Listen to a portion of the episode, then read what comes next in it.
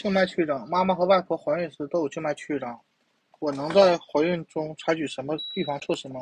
静脉曲张有家族性，看上去你似乎属于高发人群，不过有遗传史并不代表应该消极等待。现在考虑，积极考虑预防措施才是明智的做法。静脉曲张一般会在第一次怀孕时出现，并在之后的怀孕中加重，主要原因是孕期血容量大，对血管的压力也相应。增大，颈部啊，腿部静脉、腿部静脉尤为严重，需要克服重力把血液输送回心脏，再加上不断增大的子宫对盆骨血管的压力，以及身体在孕期制造的过剩激素导致的血管扩张、舒张，都会引发静脉曲静脉曲张。静脉曲张的症状不难辨认，但每个人的情况都不一样。你的腿可能有。或静或轻的疼痛感，或是觉得沉重肿胀，也可能没有任何明显症状，只看到淡淡的蓝色血管，或看到突出的血管从脚踝蔓延至大腿根。如果症状严重，血管上的皮肤会变得浮肿、干燥、疼痛，咨询医生了解涂抹保湿霜的效果如何。有时血管肿胀的部位会发展成血栓性静脉炎。血管导致血管啊血栓导致血管表面发生炎症，所以要定期检查静脉曲张的症状。预防静脉曲张需要做到以下几点：促进血液循环。久坐或久站都可能影响血液流动，所以要尽可能避免长时间保持站立或坐的姿势。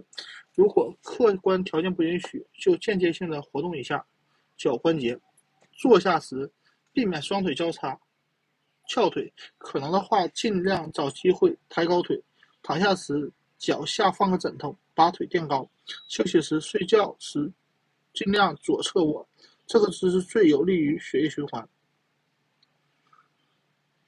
避免体重超出正常水平。怀孕后循环系统的压力很大，过多的体重会增加，会进一步增加负担。一定要根据孕期增重标准严格控制体重。避免提重物，这会增加静脉曲张的压力。排便时不要用力，否则也会增加静脉曲静脉的压力。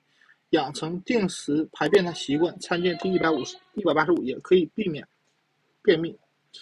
穿连裤袜或有弹性的长袜，早起啊早晨起床后穿上，这时腿部血液还没有开始淤积。晚上上床睡觉前脱下来。